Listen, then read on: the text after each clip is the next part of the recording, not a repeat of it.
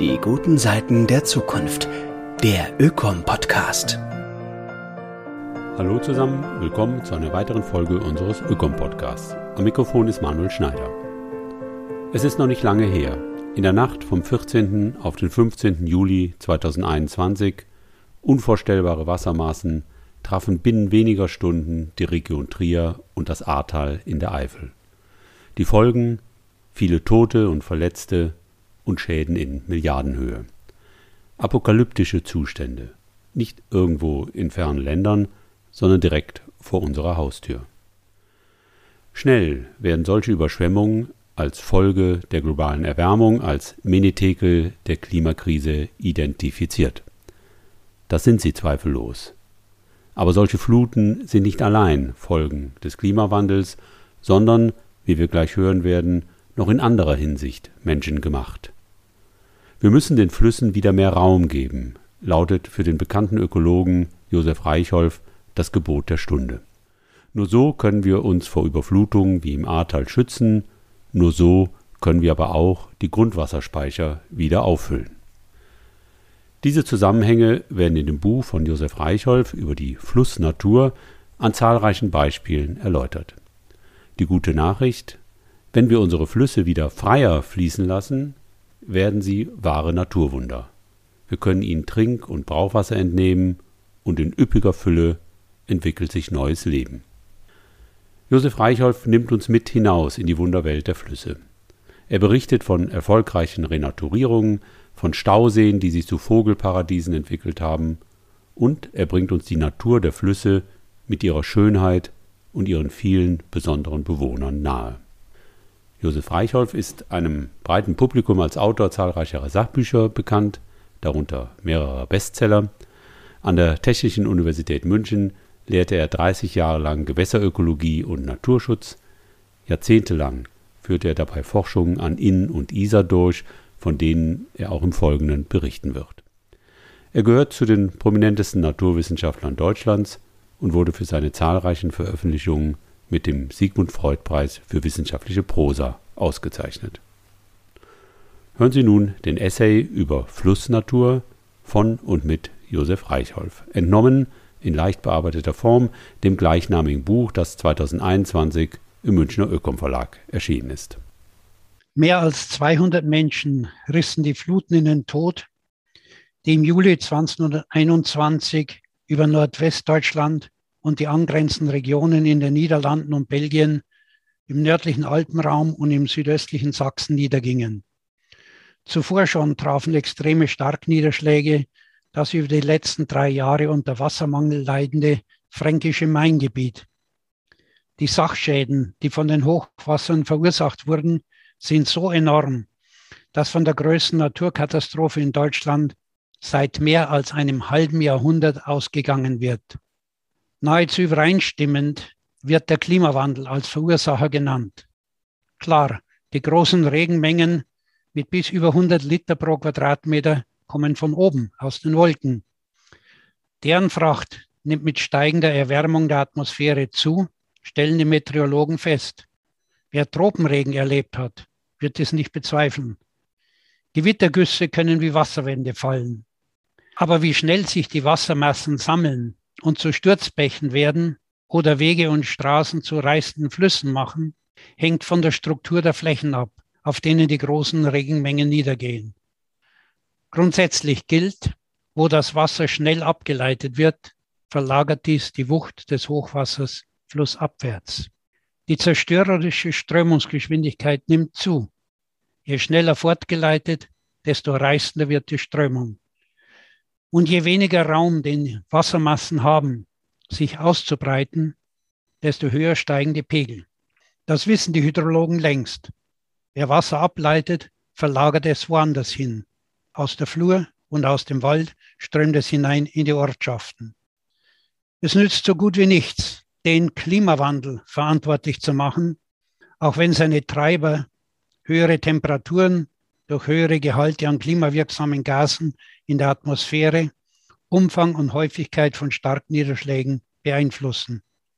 Denn gefährliches Wetter wird nicht bei uns gemacht.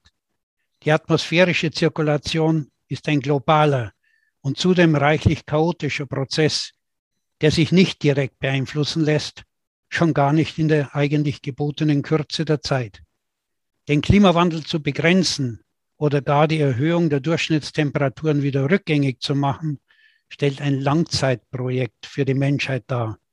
Kurzfristig und unmittelbar ist der Klimawandel die opportune Ausrede, die nötigen Schutzmaßnahmen jetzt zu ergreifen.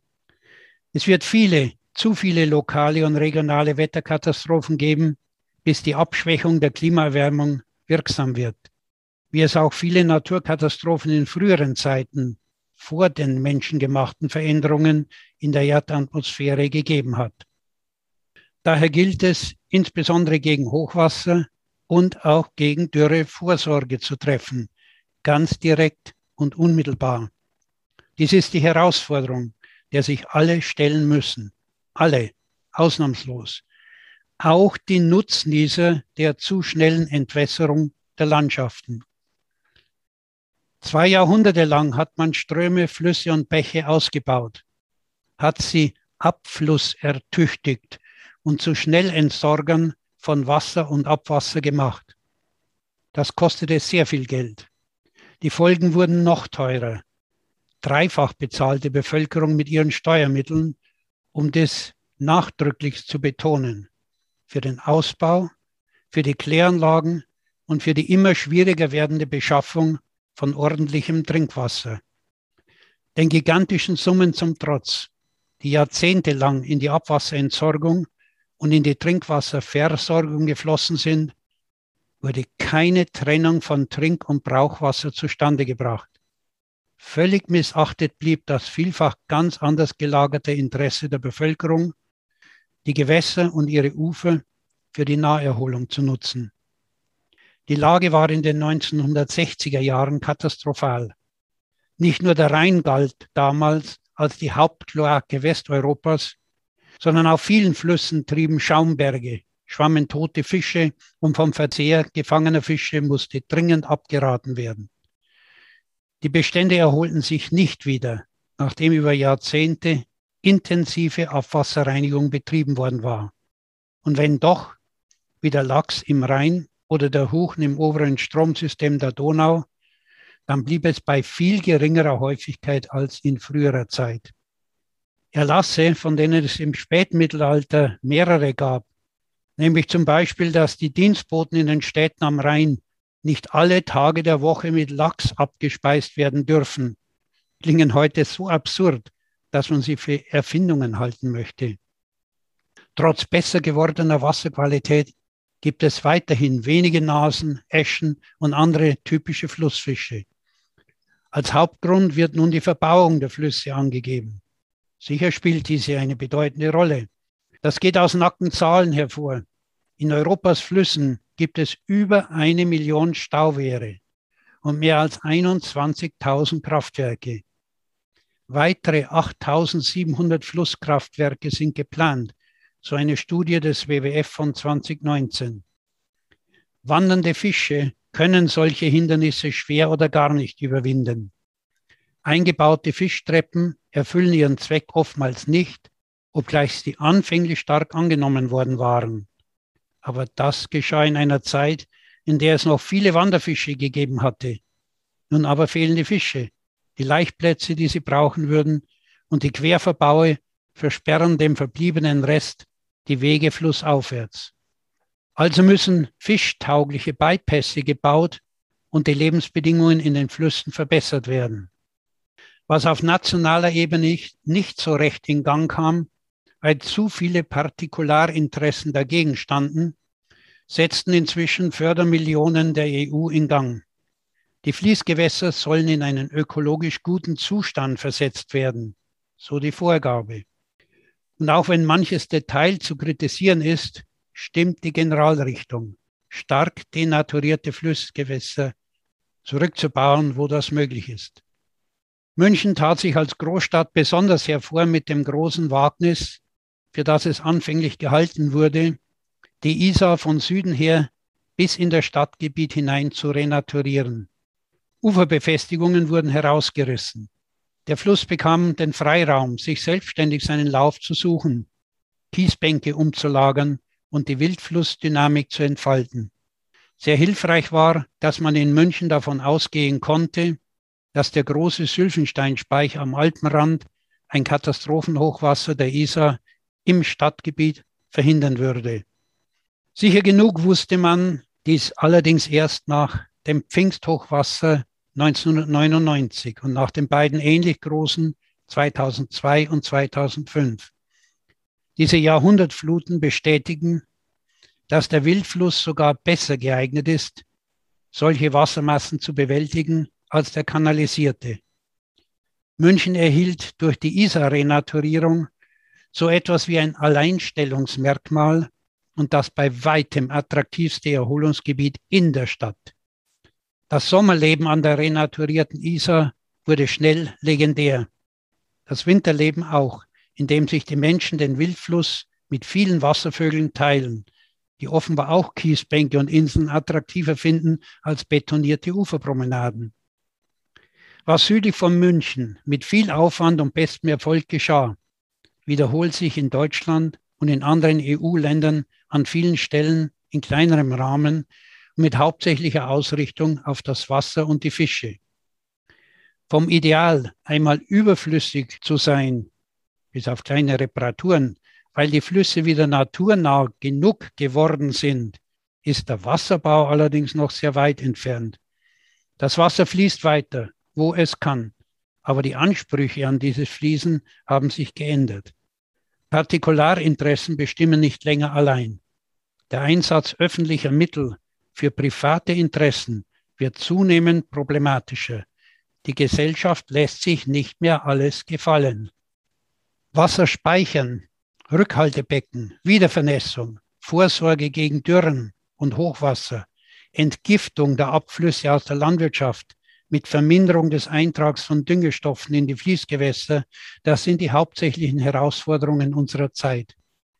Neue Formen der Wasserkraftnutzung sollten die alten mit massiven Staumauern ersetzen und es nach und nach erlauben, vorhandene Querverbauungen zu entfernen.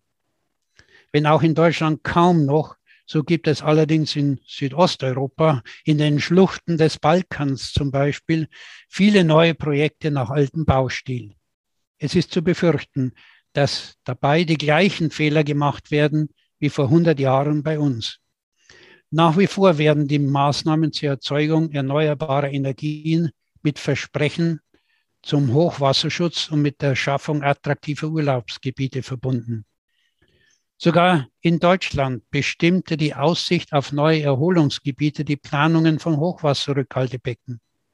Den Kommunen wurden sie damit schmackhaft gemacht. Das war nötig, weil sie Flächen in Anspruch nahmen, die vielleicht der landwirtschaftlichen Nutzung entzogen werden mussten. Für diesen Erholungszweck wurde allerdings meist die falsche Variante realisiert, eine Birnenform des Speicherbeckens. Bei dieser liegt die breiteste Stelle kurz oberhalb der Staumauer. So kommt eine Wassertiefe zustande, die Segeln und Surfen erlaubt. Die ökologisch weitaus günstigere Form wäre die Umdrehung der Birne gewesen, mit der größten Weitung, wo der Bach oder der Fluss eintritt. Dabei hätte sich von selbst ein Binnendelta mit reicher Struktur am und im Gewässer gebildet. Flachwasser nimmt in diesem Modell den größeren Teil der Fläche ein. Schlamm und das bei Starkregen von den Maisfeldern abgewaschene Erdreich mit all den Düngestoffen und Giften kann sich nur im durchlassnahen Tiefenteil absetzen und dosiert mit dem nächsten Hochwasser ausgeschwemmt werden, ohne dass sich dadurch das Becken auffüllt. Die Düsenwirkung erzeugt den dafür nötigen Saugeffekt. Wir brauchen Wasser, viel Wasser, aber aus der Leitung kommt es ebenso wenig von selbst wie der elektrische Strom aus der Steckdose. Das mag banal klingen, aber unser Umgang mit Wasser ist tatsächlich alles andere als sorgsam und vorsorgend. Viel Zeit verstrich, bis wirksame Kläranlagen gebaut und damit die Einleitungen ungeklärter und giftiger Abwässer in Bäche und Flüsse beendet wurden. Doch die gute häusliche, kommunale und industrielle Abwasserreinigung reicht nicht, bei weitem nicht. Denn ein Mehrfaches der häuslichen Abwässer unserer mehr als 80 Millionen Menschen umfassenden Bevölkerung flutet als ungereinigte Gülle das Land Jahr für Jahr. Ihre Inhaltsstoffe dringen ein ins Grundwasser, beeinträchtigen dieses für den Gebrauch als Trinkwasser und sie gelangen über den Oberflächenabfluss und aus dem Grundwasser in die Bäche und Flüsse. Diese überdüngen und verschmutzen Nord- und Ostsee, global die Meere. Großstädte wie Stuttgart und München müssen einen Großteil ihres Wasserbedarfs von weit her importieren, vom Bodensee und vom Alpenrand. Bei München ist es besonders absurd, befindet sich doch unter der Münchner Schottebene einer der größten Grundwasserspeicher Mitteleuropas. Die Widerstände der Landwirtschaft gegen die Ausweisung von Trinkwasserschutzgebieten beweisen hinlänglich, dass sie die Hauptquelle der Grundwasserbelastungen ist. Aber die Städte haben auch nicht vorgesorgt. Bei der Ausweisung neuer Baugebiete wird nach wie vor kein Wasserkreislauf angestrebt, sondern lediglich, wie gehabt, die Kanalisation zur Ableitung des Wassers angelegt. Die überfällige Trennung von Trink- und Brauchwasser kommt nicht voran dass Autowaschanlagen und Bewässerung städtischer Anlagen Trinkwasser verwenden müssen, drückt aus, wie weit Anspruch und Wirklichkeit in Deutschland auseinanderklaffen. Vorreiter im globalen Klima- und Ressourcenschutz wollen wir sein. Unmengen Geld setzt Deutschland international ein, ohne dass wenigstens von Zeit zu Zeit kritisch bewertet wird, ob die Mittel wirksam sind. Geld global auszugeben, verschleiert aber, dass wir nicht in der Lage sind, im eigenen Land das Notwendige oder gar Vorbildliches zu leisten. Umfassende Vorsorge, die uns abpuffert gegen die unkalkulierbaren Schwankungen und Risiken, würde international weitaus überzeugender wirken als all die Konferenzen, Abmachungen und moralischen Appelle. Doch hierzulande gelingt es nicht einmal, die Landwirtschaft dazu zu zwingen, durch entsprechende Maßnahmen zu verhindern, dass bei Starkregen Boden abgeschwemmt und in die Gewässer gelangt. Bodenfruchtbarkeit geht verloren. Das an sich gut nachvollziehbare Verursacherprinzip gilt beim Wasser nicht. Sollte denn nicht, wer durch zu schnelle Ableitung von Wasser andernorts Überschwemmungen verursacht, auch für die Schäden aufkommen müssen. Die Einschwemmung von Gift- und Düngestoffen in die Bäche, Seen und ins Grundwasser muss den Verursachern angelastet werden. Die Wasserentnahme muss ihren Preis haben. Für Industrie und Landwirtschaft den gleichen wie für den häuslichen Wasserverbrauch, der bekanntlich sehr teuer zu bezahlen ist. Nur wenn alle gleichermaßen zahlen müssen, wird es gelingen, zu sparsamen und pfleglichem Umgang mit Wasser zu kommen. Die Erfahrungen aus den vergangenen Jahrzehnten wecken allerdings wenig Hoffnung. Unsere freien Gesellschaften reagieren erst, wenn die Zwänge zu groß geworden und massive Schäden bereits eingetreten sind, weil der Privategoismus über den Gemeinsinn dominiert. Und das wird auch weiterhin so bleiben, da sich die Privatinteressen politisch und allzu oft auch rechtlich klar durchsetzen. Genannt wird dies sozial, obgleich es gegen das Interesse der Gemeinschaft gerichtet ist. Widerstände müssen sich daher von der Basis her formieren. Lokale Aktionen, die zu nachhaltigen Verbesserungen führen, müssen beispielgebend werden. Werde wie früher jedes Dorf, jeder Bauernhof aus eigenem Brunnen Wasser zu schöpfen haben, würde viel sorgsamer mit Trinkwasser umgegangen werden. Denn auf die eigenen Brunnen würde ungleich mehr geachtet als auf ferngelegene Stellen der Wassergewinnung, deren genaue Lage und Umstände vielen Nutzern des Wassers nicht einmal grob bekannt sind. Die Fernversorgung hat zur Trennung der Beteiligten geführt. Auch die Entsorgung irgendwohin entzieht die Folgen der direkten Erfahrung. Das Kommunale verlor durch eine Vielzahl solcher Entwicklungen ihren ursprünglichen Gehalt, nämlich Gemeinschaftsaufgabe und Gemeinschaftswerk zu sein, gänzlich aus den Augen verschwand, dass für die Fließgewässer das Wasser in gleicher Menge wieder zurückkommen muss, um langfristig in Fluss zu bleiben. Um den Bedürfnissen zu entsprechen, sind Reserven und Speicherkapazitäten also zwingend nötig. Nur dann lassen sich naturbedingte Schwankungen der Niederschläge ausgleichen. Zuletzt rücken Ansprüche von Naherholung und Naturschutz am Wasser verstärkt ins Zentrum. Die jüngsten Regulierungsversuche des Befahrens der Isar mit Booten südlich von München drücken das Kommende aus.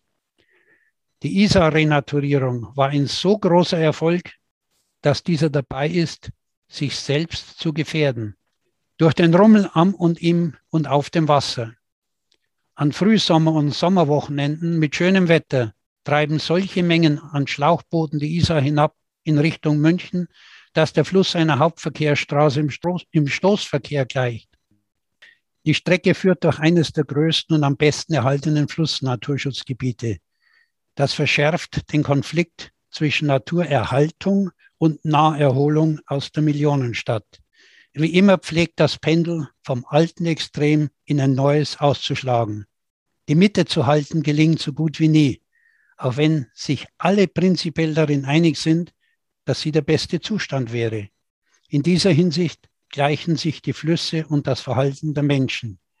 Sie wechseln von einem Extrem ins andere, vom Hochwasser zum Niedrigwasser, von der Flut zur Katastrophe eventuell.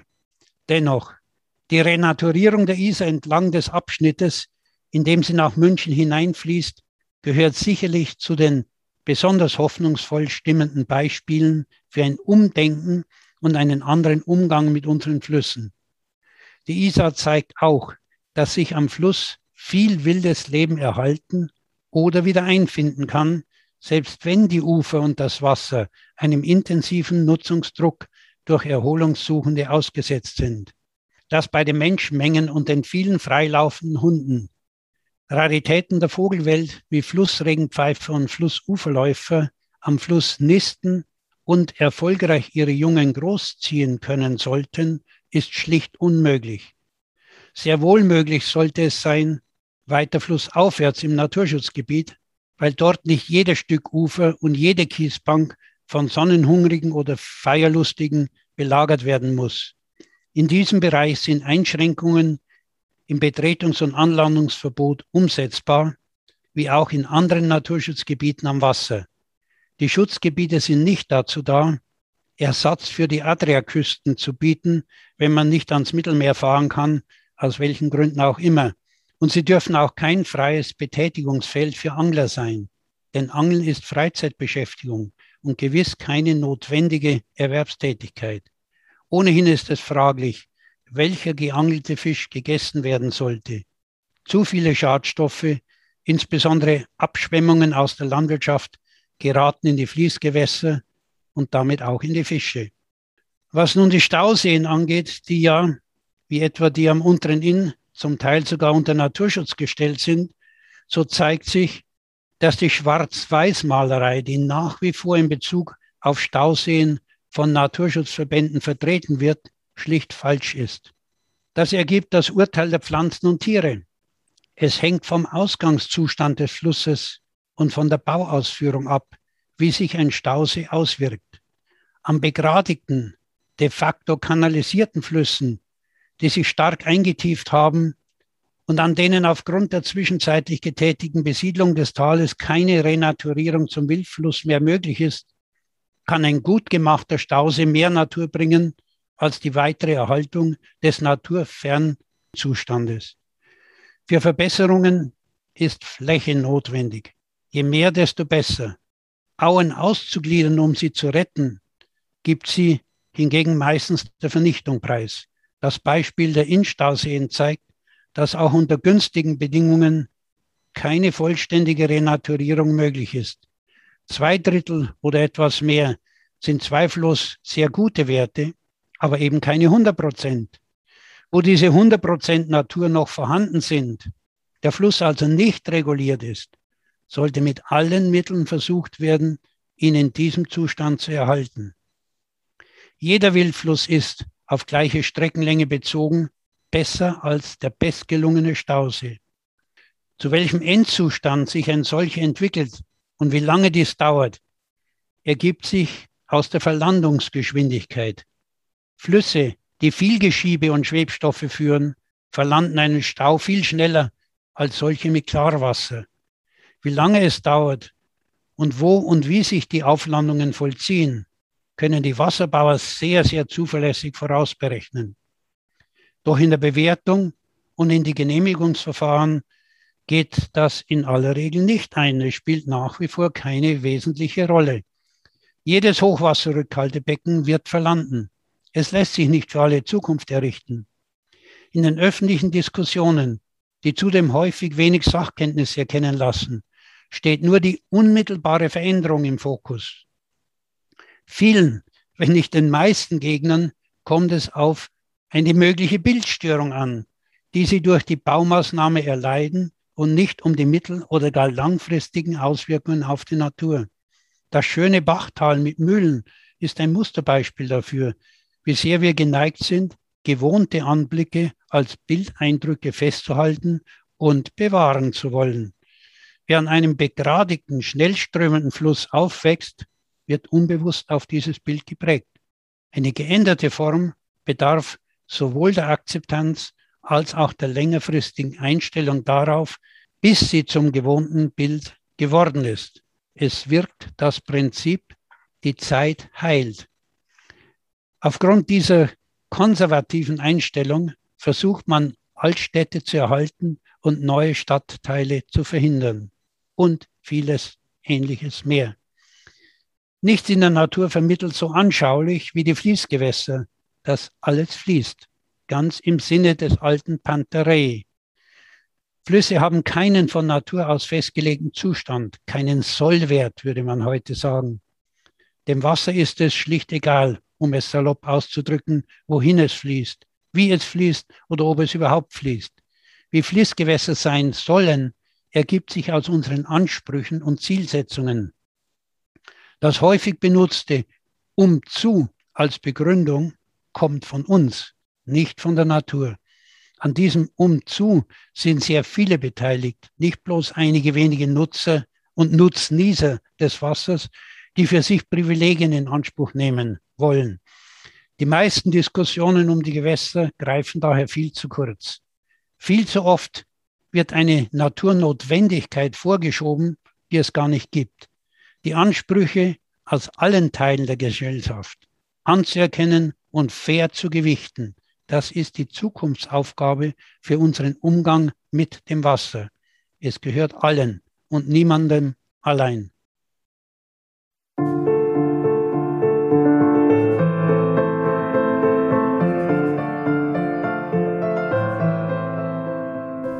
Das war der Ökom-Podcast, heute mit einem Essay von und mit dem Ökologen Josef Reichholf. Schön, dass Sie dabei waren. Weitere Infos, wie zum Beispiel das Manuskript zum Nachlesen, finden Sie in den Show Notes oder unter www.ökom-verein.de. Danke fürs Zuhören und bis zum nächsten Mal.